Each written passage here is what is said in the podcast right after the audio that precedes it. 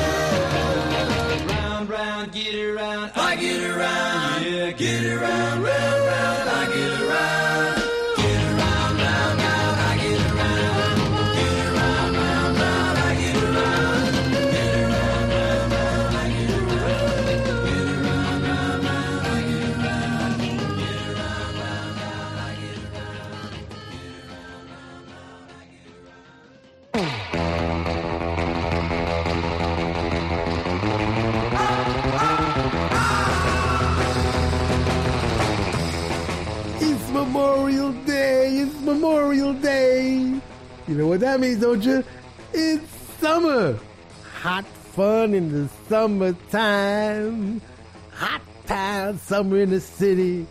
Summertime and the living is easy. Ain't no cure for the summertime blues.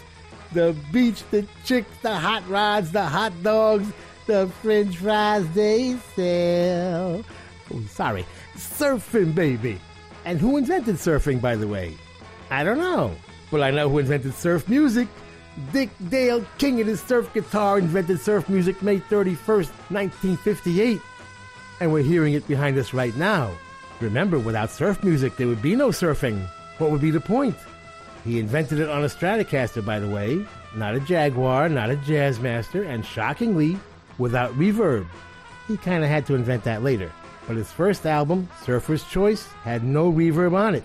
He wanted something for his voice, so he pulled the delay tank out of a Hammond B3 organ and sang through it. Folks were much more inventive in those days. He would put his guitar through it later, but not on that first album, which sold 80,000. That's a lot. That's like 800,000 today. The historic moment took place at the Rendezvous Ballroom, which opened May 24th, 1928, on the Balboa Peninsula in Newport, California. It had a 64 foot soda fountain, a huge mezzanine and balcony, and it was set on 160 feet of beachfront property and held 3,000 dancers. All the big bands had played there in the 40s and 50s, but by the end of the 50s it had hit hard times, so at that moment, This kid, originally from Quincy, Massachusetts, and his motorcycle club, the Sultans, they'd been hanging around the Rinky Dink ice cream parlor where he had talked them into doing a gig. They'd gotten so popular there, they outgrew the place, so Dick Dale and the Deltones moved to the Rendezvous Ballroom, where the city of Newport Beach established some very strict rules for these new hooligan teenagers. The rules included no booze and a dress code, which led to the surfers attending in their bare feet with ties on. All hail the king, baby. Dick Dale, king of the surf guitar. Remember, no dick, no surf.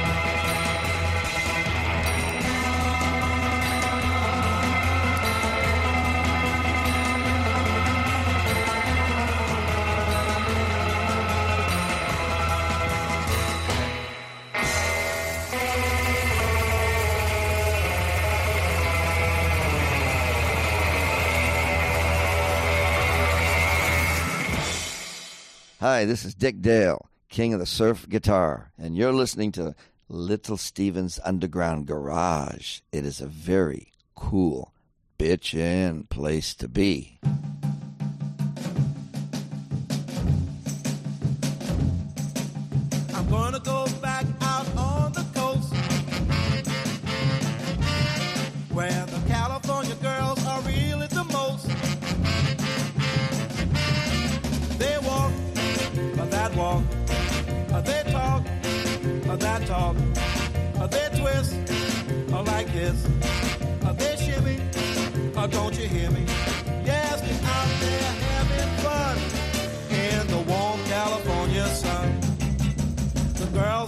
Frisky in the old Frisco.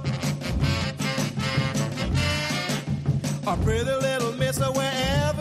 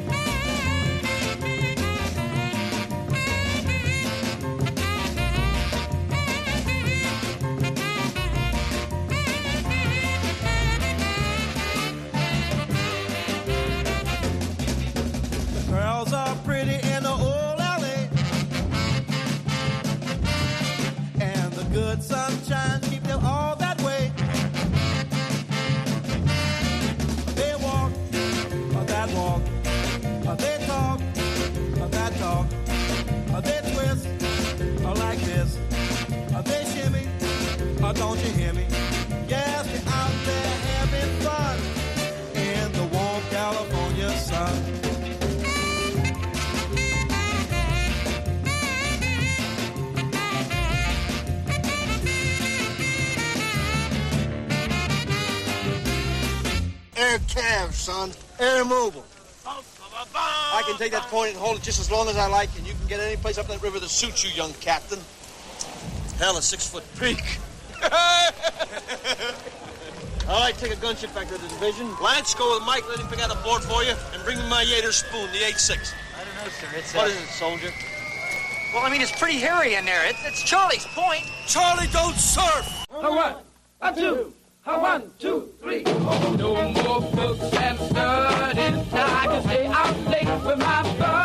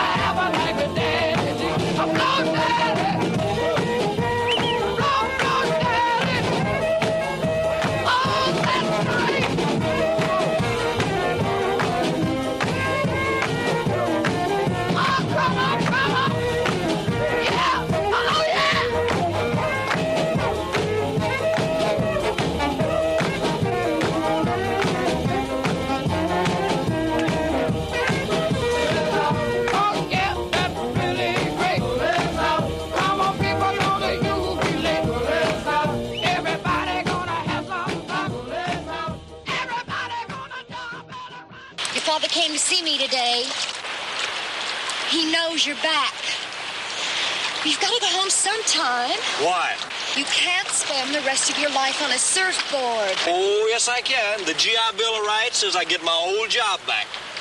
This is my old job. like I said,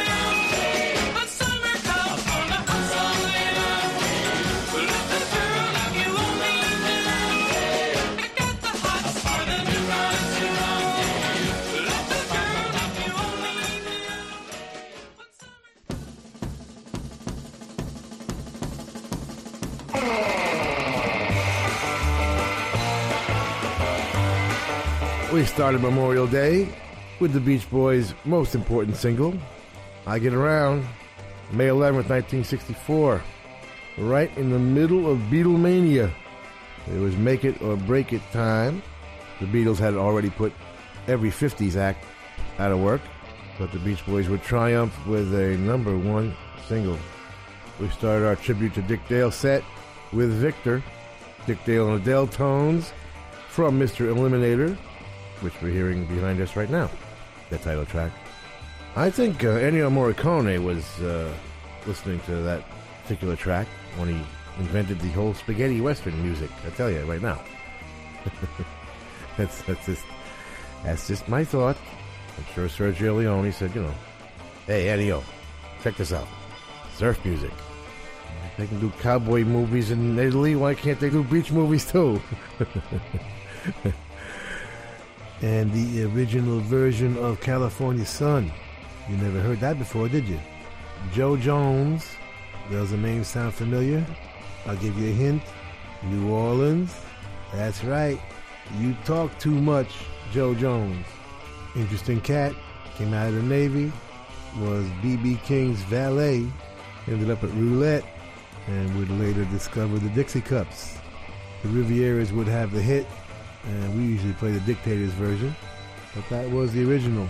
Possibly Harold Batiste producing. We're still trying to figure that out. Gary U.S. Bonds, school is out. Okay, we're a little bit early on that one, but, uh, you know, the spirit of school being out.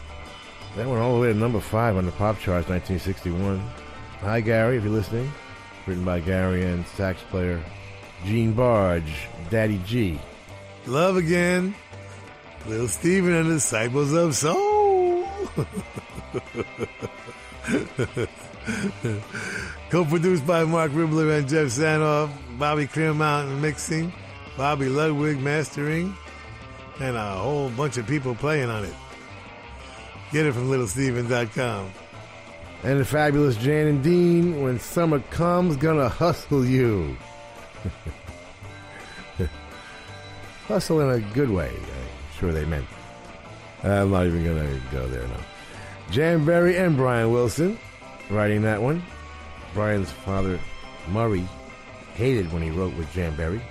With one less Beach Boys hit going to Jan and Dean. but we should remember Jan and Dean came first. So I think Brian had a whole lot of respect for Jan Berry. It's Memorial Day, baby. Not that we need an excuse, but we're celebrating.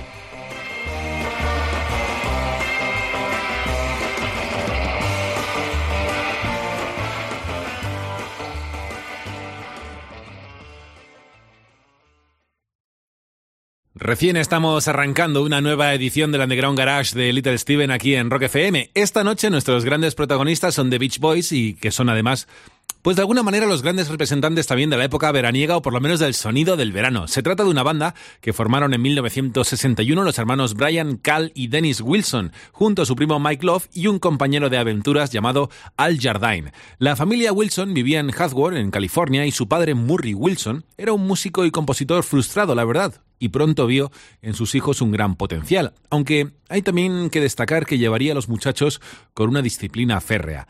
Brian Wilson, alma del grupo, se interesaría desde muy jovencito por la música. Recibió clases de piano y canto y enseñó armonías vocales a algunos de los miembros de su familia. Pero la historia se empezó a gestar cuando Brian, su hermano Cal y Al Jardín comenzaron a juntarse para tocar en el dormitorio de Brian. A ellos se les unió Mike Love, quien animaría eh, a la poste, propuso el nombre del grupo, de Pendletons, y, como te comentaba, animaría a Brian a componer sus propias canciones. En el momento en que se unió Dennis Wilson, la banda estaría preparada para comenzar a escribir su historia. Fue en 1961 cuando publicaron su primer sencillo, Surfing. Su padre Murray Wilson alquiló el estudio de grabación y los instrumentos. Dennis Wilson, batería de la banda, propuso componer sobre la temática surfera. De hecho, era el único interesado en aquel deporte. El resto de la banda como que parece que el surf no iba mucho con ellos. Pero en fin, que nos cuente un poquito más sobre todo esto Little Steven. Dale, maestro.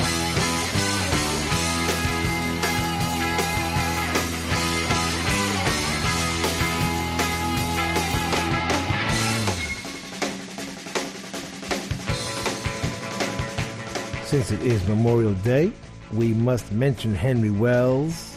1865, Henry's a druggist in the village of Waterloo, New York. He mentions at a social gathering that honor should be paid to those killed in the Civil War by decorating their graves. Nothing came of it right away, but he brought it up a year later to General John Murray, the Seneca County clerk, and the whole town got into it. May 5th, 1866, they marched to the graveyard with military music and placed wreaths and crosses and bouquets on the veterans' graves, and they did it again a year later. The word started to spread, and the first commander of the Grand Army of the Republic, as it was called back then, General John Logan, established a national decoration day and made it May 30th. It was renamed Memorial Day and started to be observed for all the soldiers, not just those that served in the Civil War, in 1882. But it wasn't made a federal holiday until 1971, something I find hard to believe. And at that point, it moved to the last Monday in May. Waterloo is recognized officially by the government as the birthplace of Memorial Day, and it just goes to show you what one guy with a righteous idea can get done. Let's see what Rice Miller and Buddy Guy have to add to the subject.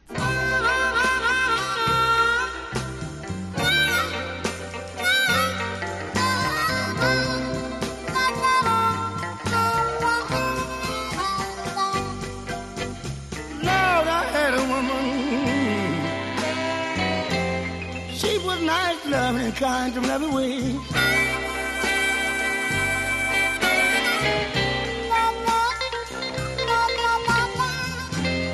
I had a. She was nice, loving, and kind in every way.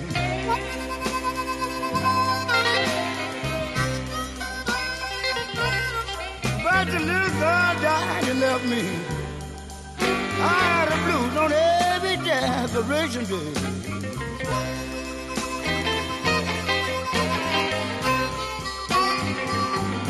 I was standing around the bedside. Did the light what my baby had to say?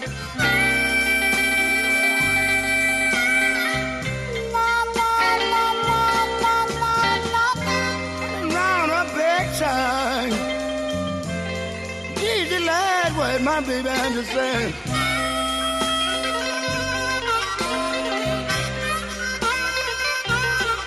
Sonny boy, please bring me some flowers.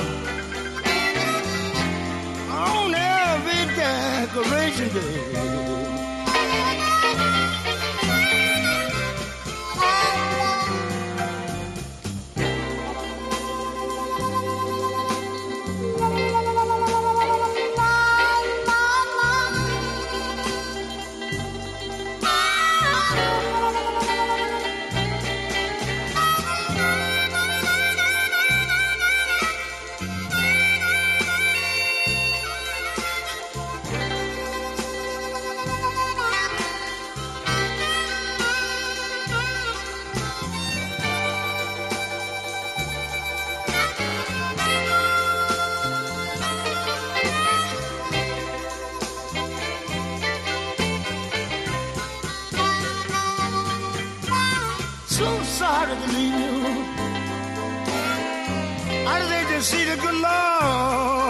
Take away.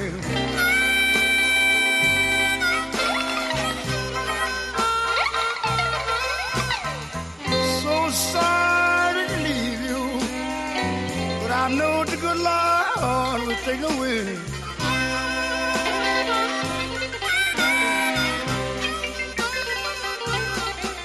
But I always will remember, and I won't forget Decoration Day.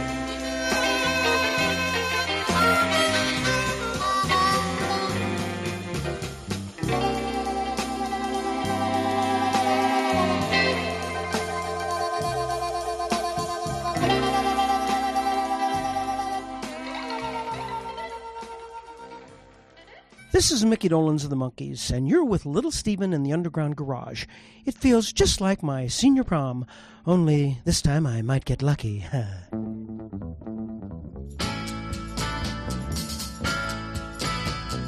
All men must have someone, have someone who'll never take advantage of the love bright as the sun.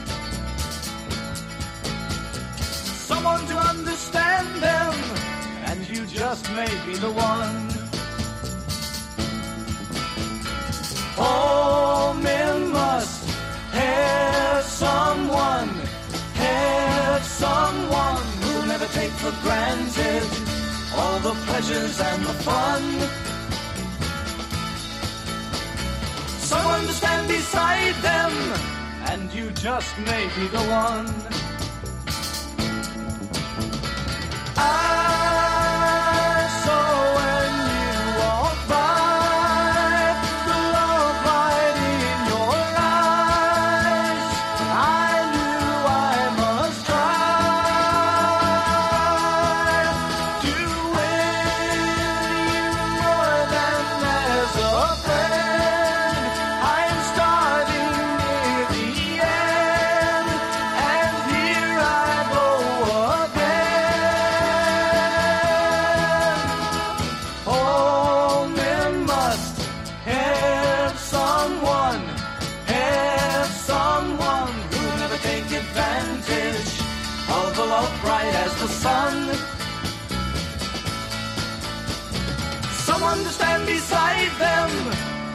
just may be the one.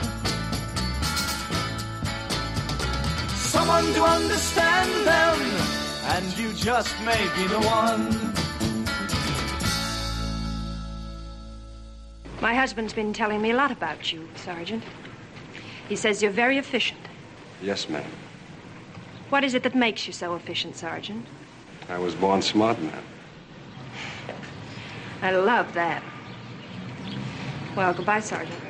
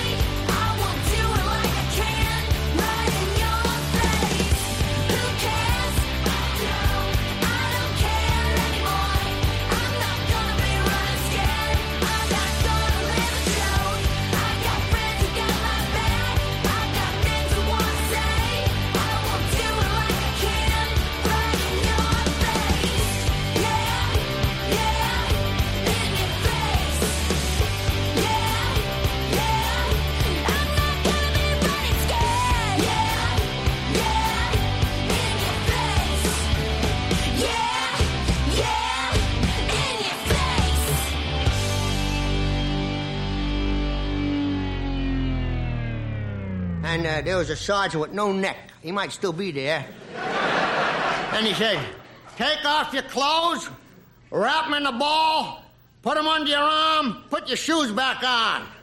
In those days, we wore peg pants. You had to take the shoes off first. So now, standing there naked, with clothes under the arm, I'm looking for my shoes. See, I, I found one shoe right away, but I couldn't find the other one, and uh, 1,500 guys naked. I ain't going to bend down look for no shoes. And, uh, I had a, another pair. I got another pair at home, and these had a wingtip. Let them go to the air corps. I don't care. So now the sergeant says, line up, one in back of the other. 1,500 guys naked, one in back of the other. May I be last? Get in there. Right face, forward march. God, please let me walk as fast as everybody else. and nobody should stop short. Listen, one thing I hate, it's a surprise. Oh, I've got another girl, another girl. You're making me say that I've got nobody but you. But as from today, well, I've got somebody that's new. I ain't no fool and I don't take what I don't want, for I have got another girl, another girl. She's sweeter than all the girls, and I met quite a few. Nobody in all the world can do what you can do. And so I'm telling you, this time you'd better stop, for I have got another girl, another girl who will love me till the end. Through thick and thin, she will always be my friend. I don't want to say that I've been unhappy with you. But from today, well, I've seen somebody that's new.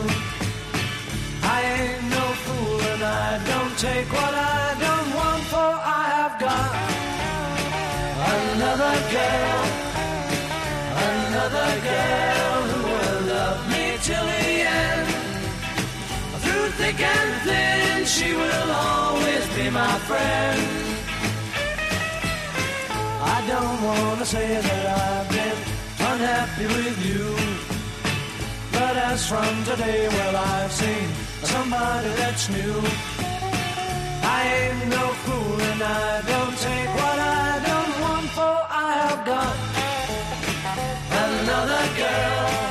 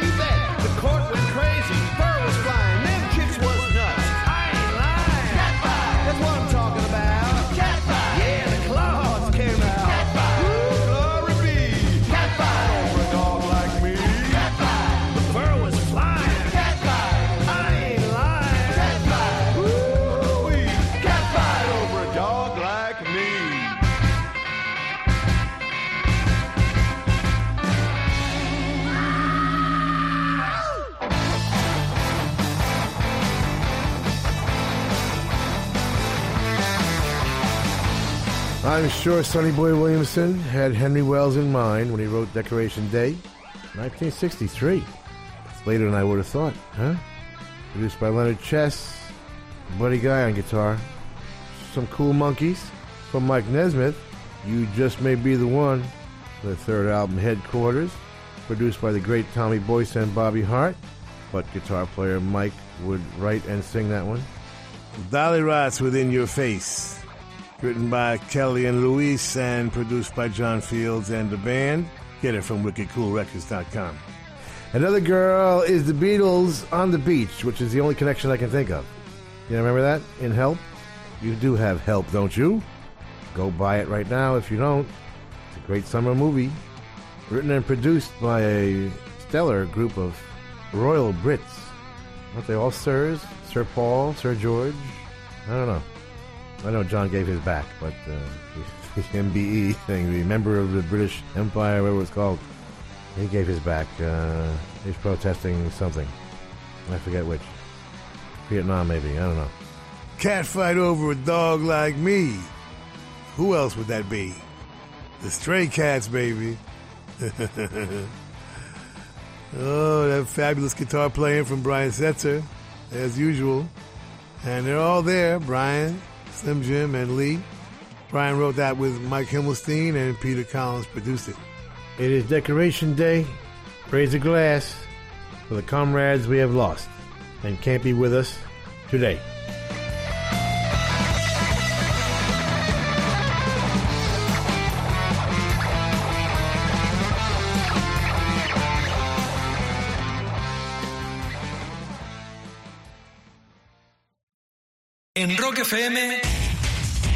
Pirata y su banda. El mejor programa que nos podíamos permitir. Cada mañana de 6 a 10, rock y diversión en Rock FM con El Pirata y su banda. En unos minutos les vamos a dar todos los detalles. Uno de cada cinco niños sufren obesidad y también vamos a hablar de encuestas y de lo que nos influye. Con esta campaña, Caritas ha presentado las acciones. Información los siete días de la semana. Al día en 13. Somos Rock FM.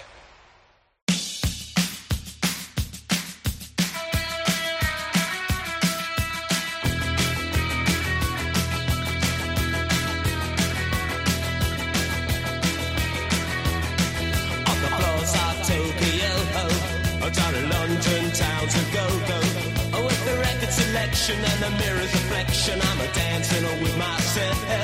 When there's no one else inside, in the crowd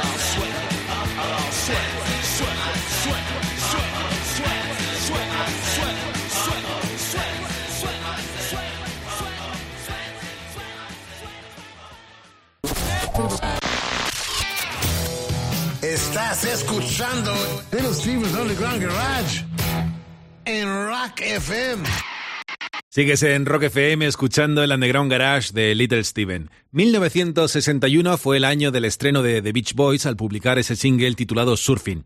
Fue un éxito a nivel regional y aquellos ritmos pegadizos hicieron las delicias de los jóvenes de Los Ángeles y elevaron el single al segundo puesto de las listas de la ciudad. La historia de esta banda comenzaba a rodar y ya para 1963, dos años después de publicar ese primer single, The Beach Boys ya habían hecho lo propio con dos discos. Fue el segundo Surfing USA el que les introdujo en el top 5 de las listas nacionales y su primer disco de oro. Ante este éxito, la compañía Capitol Records, eh, bueno, pues eh, tendía a profesionalizar cada vez más las producciones de la banda, lógicamente, pero Brian Wilson tenía otra cosa en mente, desarrollar el sonido del grupo más allá del surf rock. Entre tanto, llegaban más discos, más fama y sus primeras actuaciones fuera de Estados Unidos. Australia y Nueva Zelanda fueron nuevos escenarios para ellos tan solo tres años después de comenzar su carrera. Un paso más en la evolución de la banda fue el despido de Murray Wilson como productor. El joven Brian Wilson decidió hacerse cargo de las producciones y alejarse de los escenarios. La fama y las presiones del negocio no iban, no iban mucho con él. En su lugar entró finalmente Bruce Johnston, con el paso previo de Glenn Campbell en algunas canciones. Los efectos de estas decisiones pronto se dejaron notar con la publicación de ese fantástico disco titulado The Beach Boys Today. La verdad es que hablar de los Beach Boys daría para muchos programas, pero sí que te voy a recomendar una película, una película fantástica que se estrenó ya hace unos poquitos años, titulada Love and Mercy, en la que se recorre la vida de Brian Wilson. Tendremos la oportunidad en esa película de conocer a un joven Brian interpretado magistralmente por el actor Paul, Paul Dano en su eh, eh, faceta de jovencito y a un Brian Wilson algo más maduro del que se encarga John Cusack. Love and Mercy es una fantástica película, muy recomendable. Todo tuyo, Little.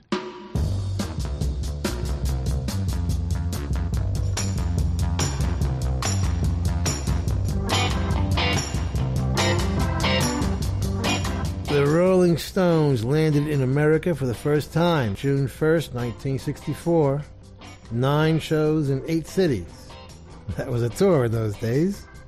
Their manager, Andrew Loog Oldham, was feeling the pressure of the Beatles' success to some degree. I mean, after all, if they were going to pretend to be their rivals, they better at least try and look like they're keeping up. so, the Beatles conquer America? Well, we better get over there too.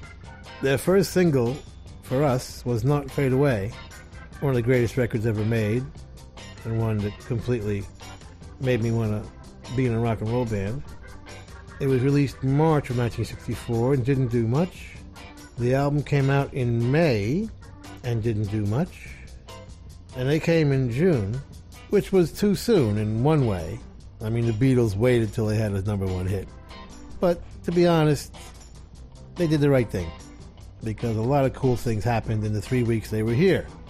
First of all, the first person they meet off the plane is Murray the K, the wild 50s hipster hustler, DJ, come 60s tastemaker. And at this point, they're meeting one clown after the other, and at first, that's how they figure him. Except he gives them the new Valentino's record. It's all over now. And tells them to check it out. I don't know if we'll ever be sure if he intended for them to cover it or not, but cover it they will. At their second gig, they started off in Santa Monica, I believe. The second gig is at the Texas State Fair in San Antonio, Texas. Can you imagine?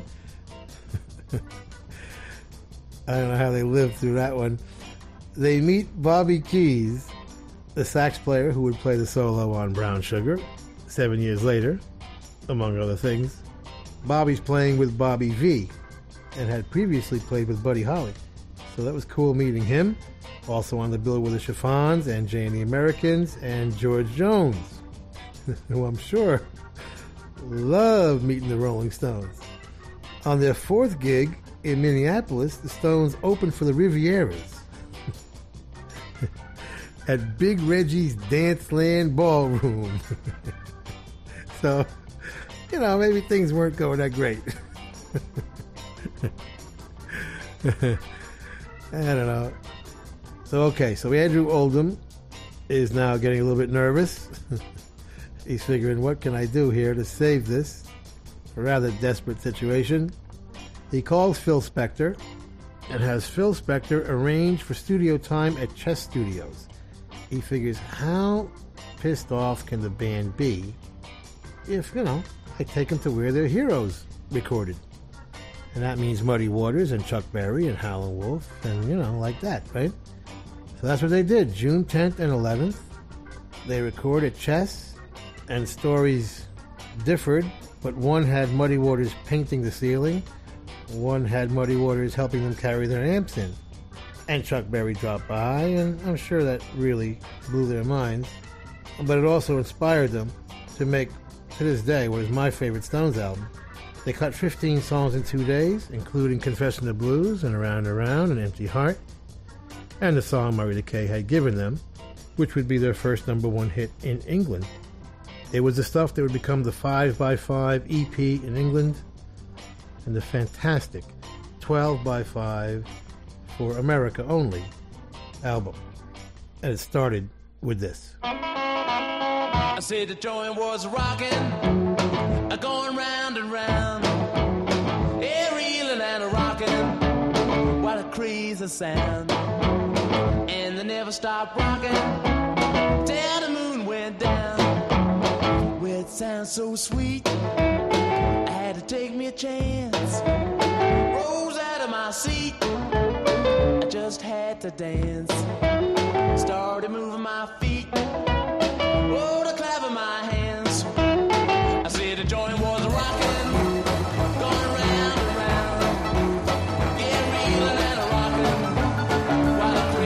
Crazy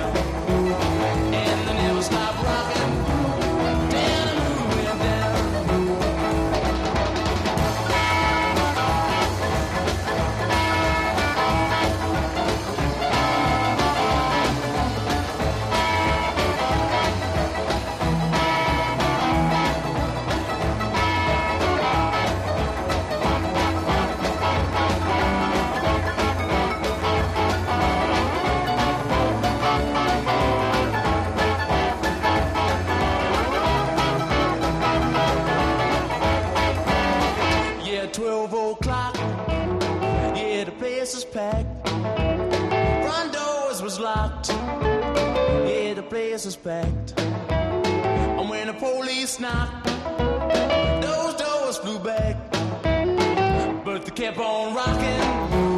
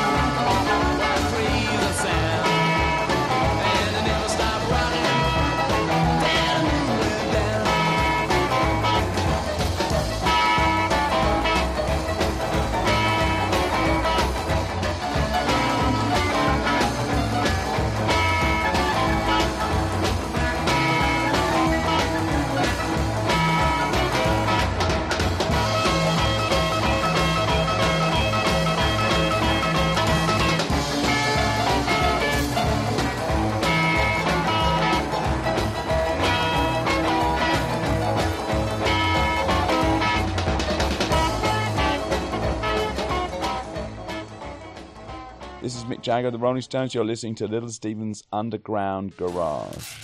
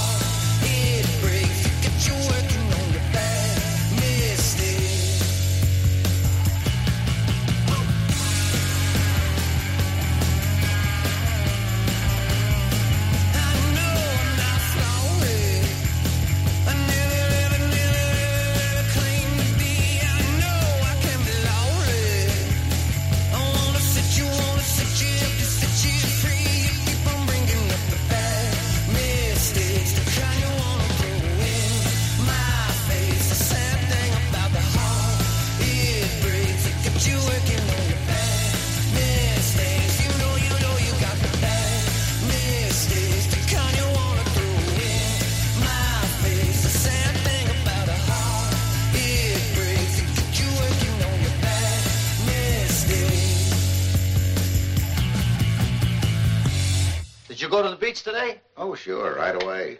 In 20 years, he hasn't been in the water. Not once. For me, it's no fun. You sit there, you get hot. You go in the water, you get cold. You come out, you get hot again. You call this pleasure? But you used to be so crazy about the Turkish baths, remember? Well, that's different. You go to the baths, you take your clothes off, you meet people.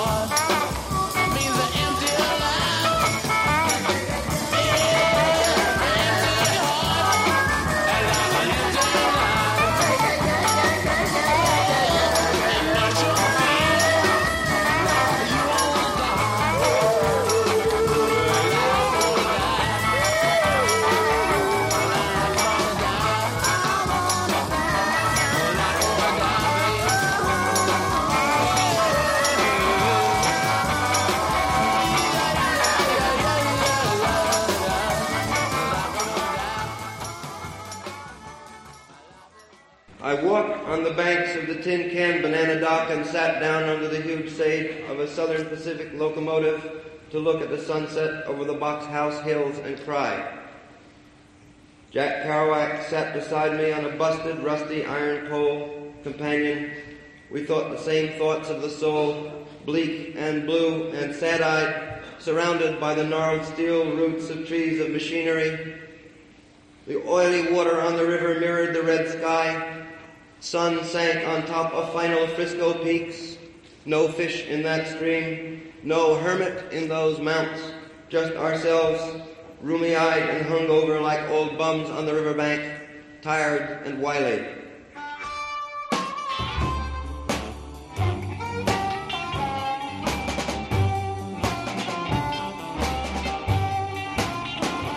Baby, here I stand before you, with my heart in my hand, hoping that you read it, mama, hoping that you'll understand. Yeah, babe. Can we make everything alright? You are meant for me, mama. I don't want nobody else.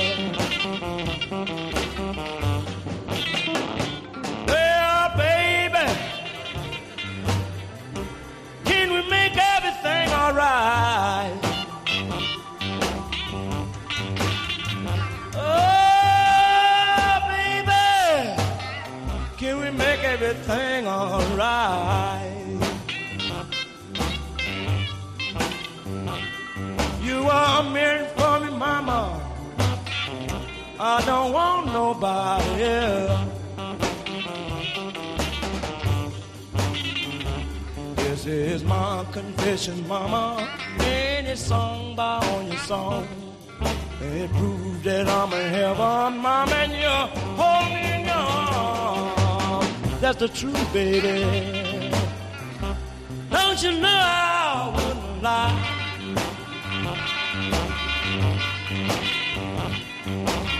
If I don't love you, pretty baby, well, I wanna break down and cry.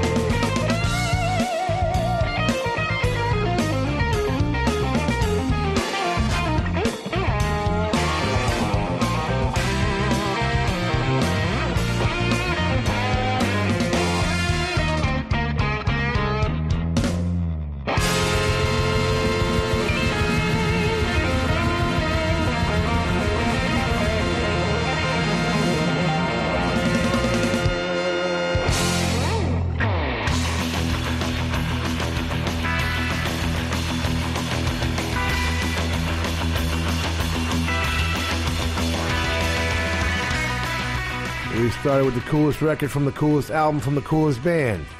Around and Around for the Rolling Stones, 12 by 5. I don't know how many Chuck Berry songs they covered. We never did count them. 8, 9, 10, I don't know.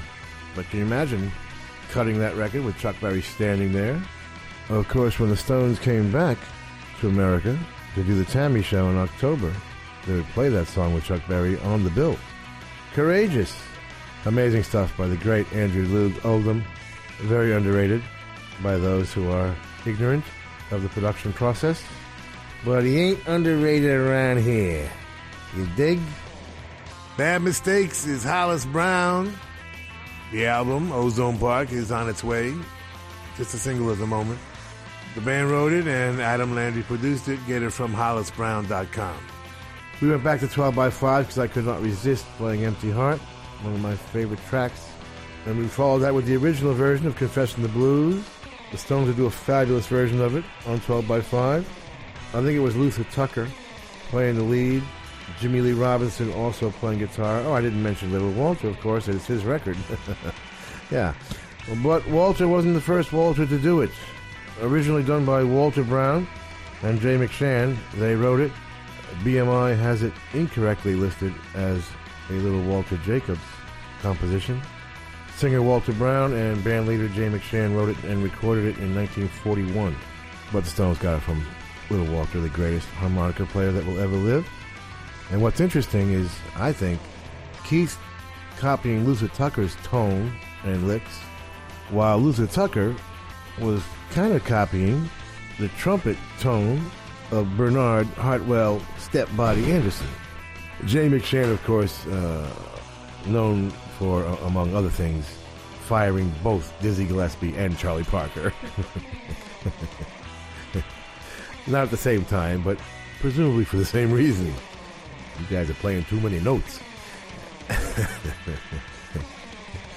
What have I done wrong? Yes, the legendary John Mayall is back. Very excited. The album is Nobody Told Me. And get that from johnmayall.com.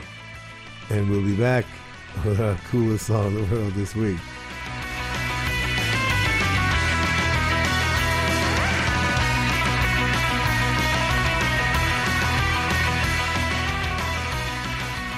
Y llegó el momento de descubrir la música que más le ha llamado la atención a Little Steven estos últimos días. Esta noche, el guitarrista de Springsteen barre para casa. El protagonista de la canción más chula de la semana es, Nils Lockfren, quien es guitarrista y compañero de Stevie en la E Street Band junto a Bruce Springsteen.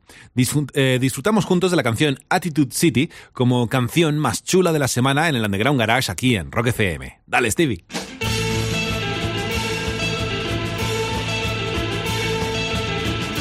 Our coolest song in the world this week comes from the rock and roll capital of the world, Phoenix, Arizona. Please welcome back to the Underground Garage stage, Nils Lofgren.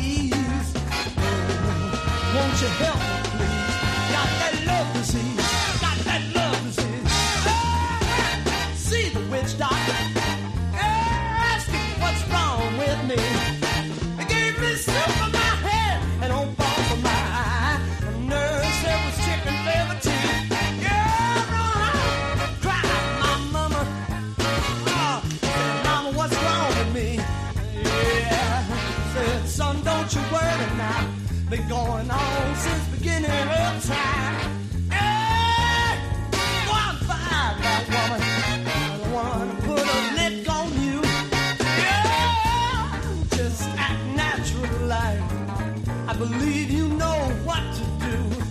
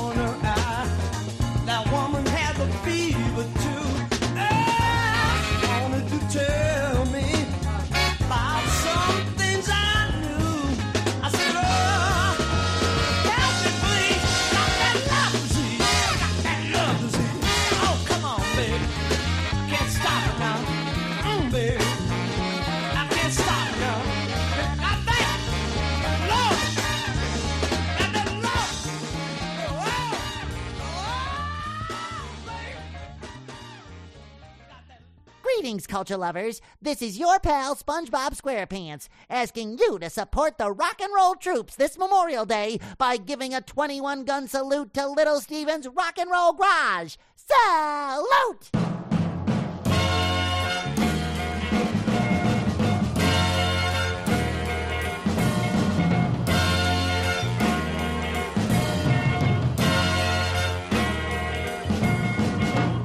Never like mean to me. I've got a heart full of stone, and I hate the misery. Then you came along into my life, destroying me more, mounting up the toil and strife. But I'm a fool, boy. I'm a fool, boy.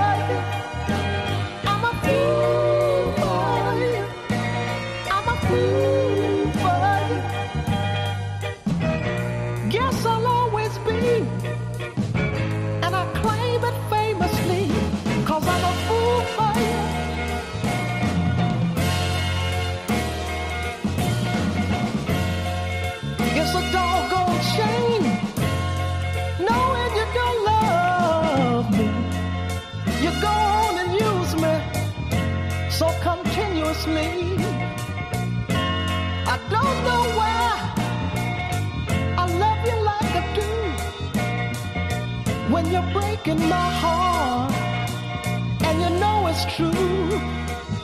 But I'm a fool for you.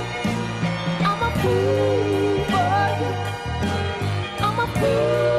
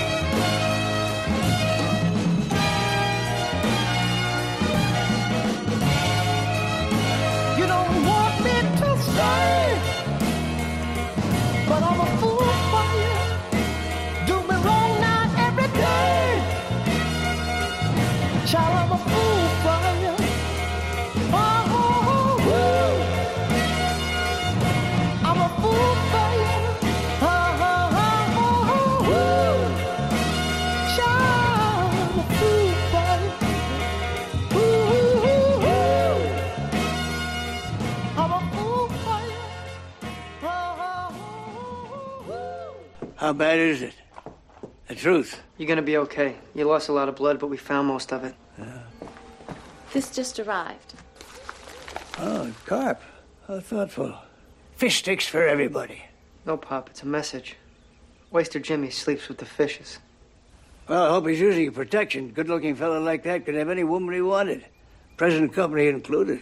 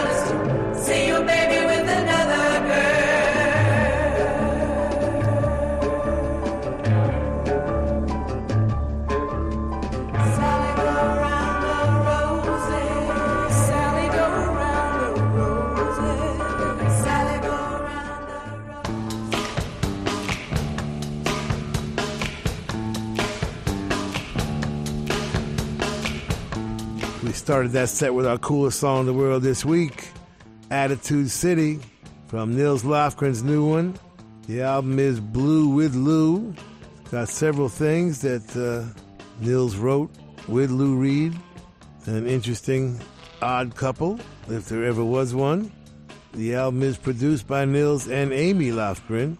Uh, Nils joined by the great Andy Newmark on drums, Kevin McCormick on bass, Cindy Mizelle on vocals. That's a super group right there. And they will be uh, touring. The whole E Street Band's coming out with records. Our coolest song in the world this week, Attitude City from Nils Lofgren. Back over to Chicago South Side for Paul Butterfield Blues Band. Love Disease. That was Paul in his uh, big band era, late 60s. Keep On Moving was the album. Um, and produced by the great Jerry Ragovoy. Absolute legend. What a fantastic band Butterfield put together in those days. Dave Sanborn, Trevor Lawrence, Steve Madaio, Keith Johnson on horns, the great Buzzy Feiten on guitar, Gene Dinwiddie, Ted Harris, Fred Beckmeier, Rod Hicks, Philip Wilson on the drums, and Jerry Ragovoy playing some piano as well as producing. The Impressions' greatest record, Fool for You, written and produced by the great Curtis Mayfield, one of the most talented cats in history. What a tragedy it was losing him, especially the way we lost him. The lighting rig collapsing in the wind here in uh, Central Park. An incredible loss. Curtis Mayfield, Fred Cash, and Sam Gooden, the impressions at that point in 1968. The Jaynetts, the fabulous Sally Go Round the Roses. Tuff Records 1963, a subsidiary of Chess, written and produced by Abner Spector. The Jaynetts were Justine Washington, Leslie Valentine, Marie Hood, and Louise Harris Murray. Cool record, right? When we come back, we're going to Jamaica, baby.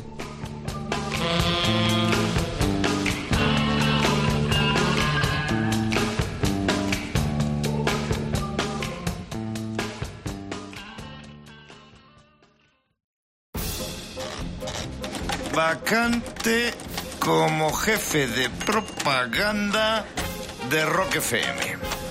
Teléfono, dietas y coche no incluidos.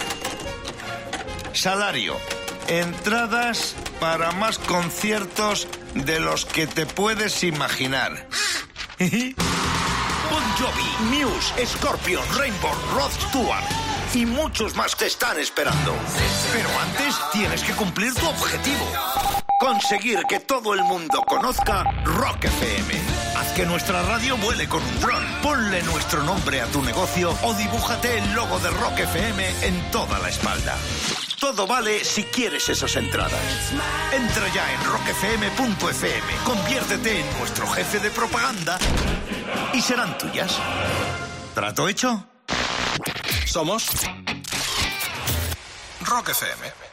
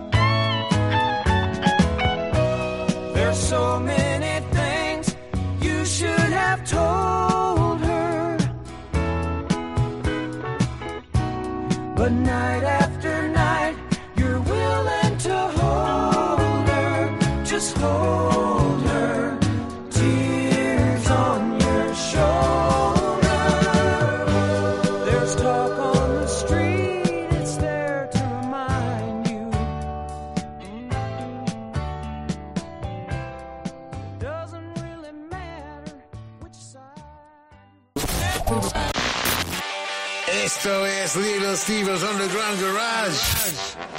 Volvemos en un segundo en Rock FM. Estás escuchando el Underground Garage de Little Steven aquí en Rock FM. Esta noche el guitarrista de Springsteen está celebrando la llegada del verano y bueno, hemos recordado a una de las bandas que mejor se asocian a todo lo que implica el verano, que son los Beach Boys. Más allá es cierto que de asociarles con el surf, que tampoco es que les gustara especialmente a los Beach Boys, y de la música mm, y las playas y demás más surferas, pues es cierto que la banda desarrolló luego un- una deriva muy distinta, especialmente gracias a contar con el genio Brian Wilson, quien con discos como Pet Sounds, por ejemplo, u otros, fue desarrollando un estilo bien distinto solo del surf rock, aunque también es cierto que esa estética veraniega sigue asociada un poco a los Beach Boys. Aunque no solo la música es la protagonista del show esta noche, también suele ser habitual que Little Steven, bueno, pues haga alguna parada en el cine. Esta noche, por ejemplo, uno de los personajes a los que Little Steven dedica parte del programa es al escritor Ian Fleming, que fue, bueno, pues creador de una de las figuras más cinematográficas de la historia, el agente 007 James Bond. Claro que también es verdad que Fleming contaba con cierta ventaja para crear al espía más famoso de la historia, y es que durante la Segunda Guerra Mundial, Ian Fleming trabajó para la División de Inteligencia Naval inglesa. Ahí es nada. Todo tuyo, maestro.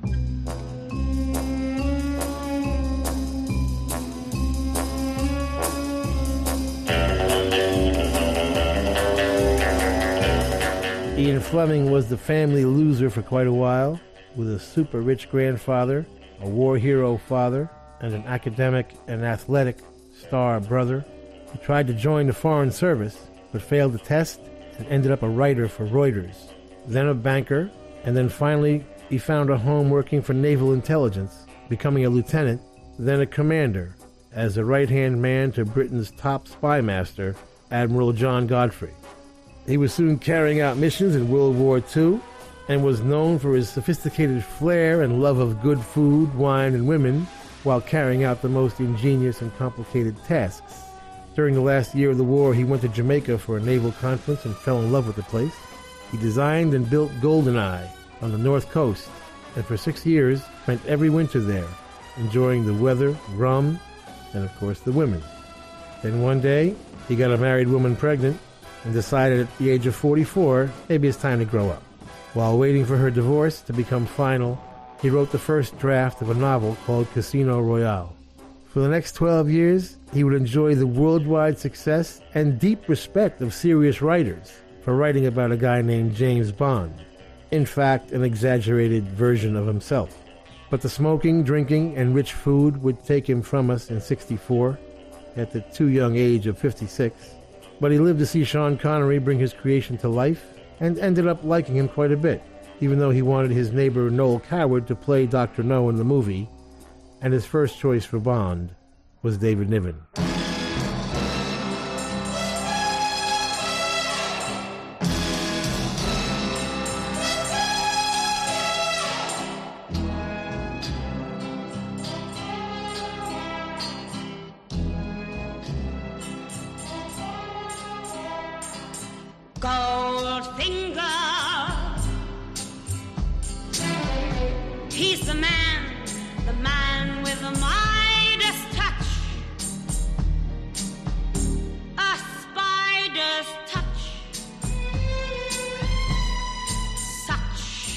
Cold finger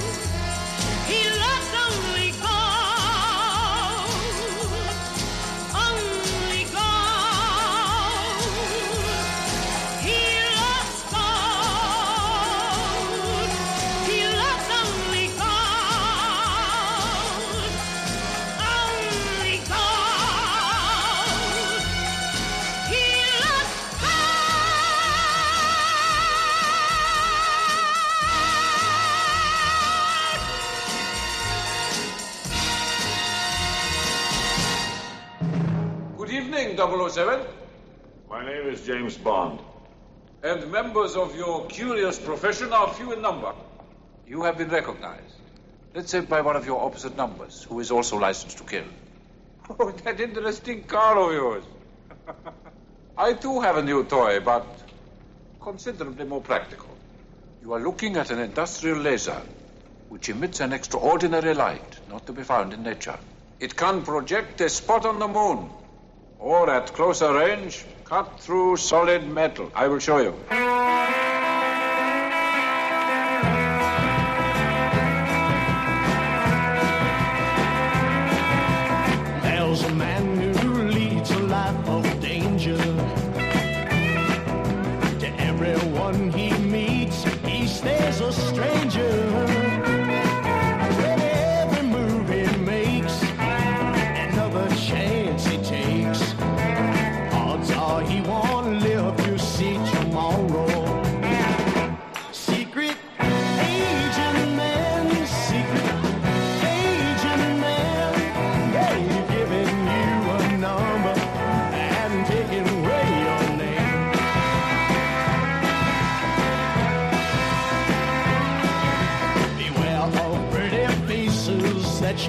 You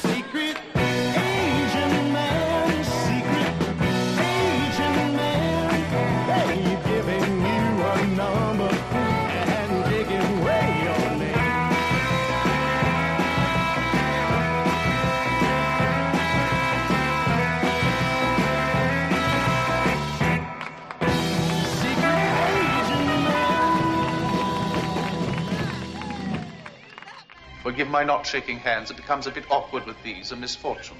You were admiring my aquarium. Yes. It's quite impressive. A unique feat of engineering, if I may say so. I designed it myself. The glass is convex, 10 inches thick, which accounts for the magnifying effect. Minnows pretending they're whales. Just like you on this island, Dr. No. It depends, Mr. Bond, on which side of the glass you are.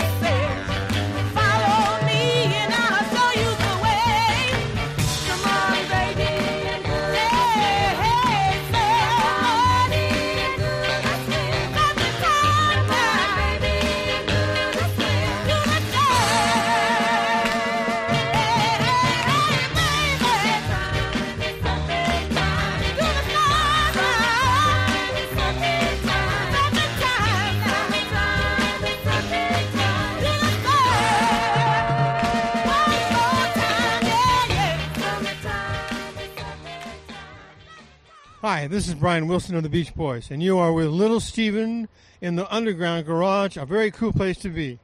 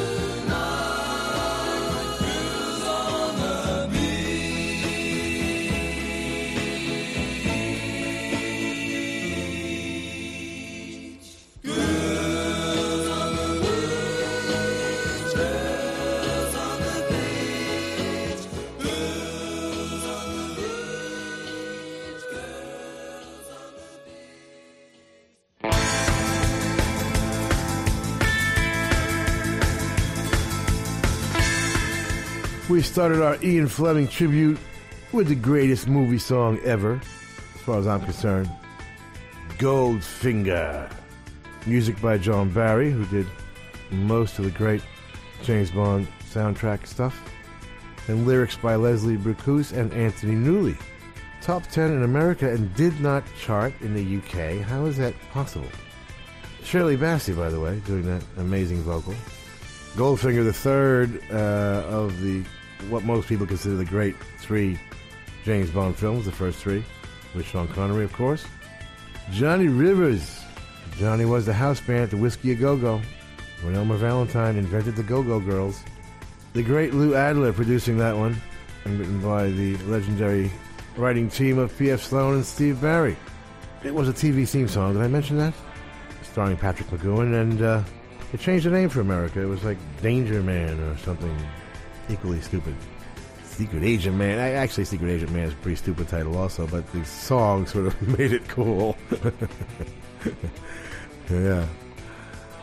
Burn Baby, brand new from L7. First record in 20 years. Donita Sparks and Suzi Gardner wrote it. Norm Block produced it, and they're on Joan Jett's label, Blackheart. Get it from blackheart.com. How about that very cool Summertime is Surfing Time as we cross the finish line and get back to Memorial Day. by the Surf Bunnies, produced by Gary Paxton. Now, the story is that uh, the Surf Bunnies were actually the Fashions, an R&B act getting in on the surf craze. But I swear that sounds like Darlene Love singing lead to me. I'll do a little more research on that one. It's from uh, Beach Party, the Gar Garpax Surf and Drag collection. William Powell writing that one, and Gary Paxton producing, I think I mentioned. And yeah, the beginning of summer means the Beach Boys. Girls on the Beach, sort of like the deluxe version of Surfer Girl. Yeah, starts off with the same melody and then goes into those other key changes and just an amazing composition by the great Brian Wilson. Mike Love writing those lyrics, and Brian, of course, arranging and producing it for their sixth album, all summer long in 1964, having done three albums a year for three straight years, right? 63, 64, 65. All but one of which went gold. Amazing, really. You know, nine albums in three years, and great ones, yeah. So, okay, baby. Much to our relief, summer begins. Now I have to face stupid reality again. We want to thank the Hard Rock cafes, hotels, casinos, and the Seminole coolest Indian tribe ever for being our sponsor from day one. And I want to thank all of the Hard Rock employees around the world as we stop in and do our DJ thing when we're on the road. Nicest people in the world, in addition to the best food. And someday will be a rock and roll circuit. I'm never going to give up on that. We want to thank Premier Networks, our new syndicator, Julie Talbot, Rick Bucchietti, Tanya Juhaz, and Corey Neal. Forgive the pronunciation. I'll get it right eventually. And if you're in need of any guitars or amps or tambourines, go see Andy Babiuk. I want to thank our. Is Intrepid the word? Is that an aircraft carrier? Dennis Mortensen, who puts the show together every week in spite of the odds. Go to undergroundgarage.com if you've missed any of our last 750 shows. and uh, Facebook and Twitter and at Stevie Van Zandt. You can talk to me personally. And thank you, Alan Freed. We'll see you all next week. And that's the name of that tune. Ciao, baby. Nice ride.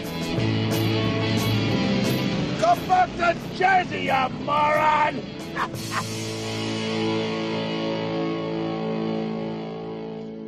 That's entertainment. That's entertainment.